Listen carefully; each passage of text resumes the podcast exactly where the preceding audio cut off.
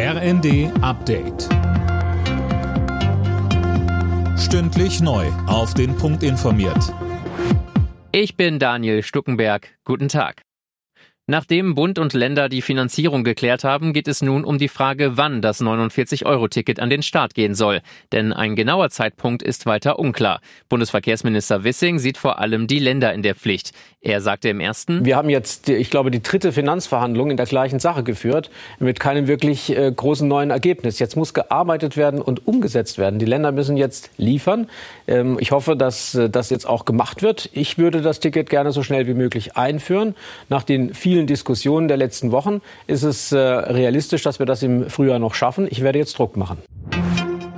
Aus Sicht der Bundesnetzagentur werden LNG-Terminals dringend gebraucht, um die Gasspeicher auch im nächsten Winter füllen zu können. Das hat Agenturchef Müller im ersten erklärt. Angesichts der kalten Temperaturen sei in der letzten Woche außerdem nicht genug Gas gespart worden. Das muss sich über den ganzen Winter, ich sag mal so bis Pi mal Daumen Ende März dann wieder ausgleichen. Eine Woche, zwei ist alles okay. Nicht dramatisch. Die Gasspeicher sind wirklich so gut gefüllt wie eigentlich selten zuvor.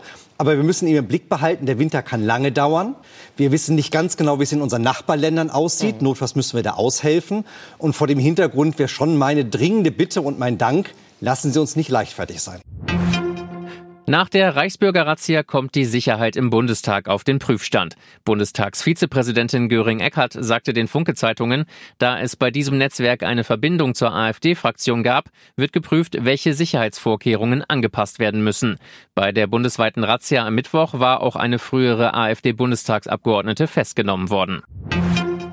Zeitenwende ist das Wort des Jahres. Das hat die Gesellschaft für deutsche Sprache bekannt gegeben. Kanzler Scholz hatte den Angriff Russlands auf die Ukraine als Zeitenwende bezeichnet und so den Begriff neu geprägt, heißt es zur Begründung.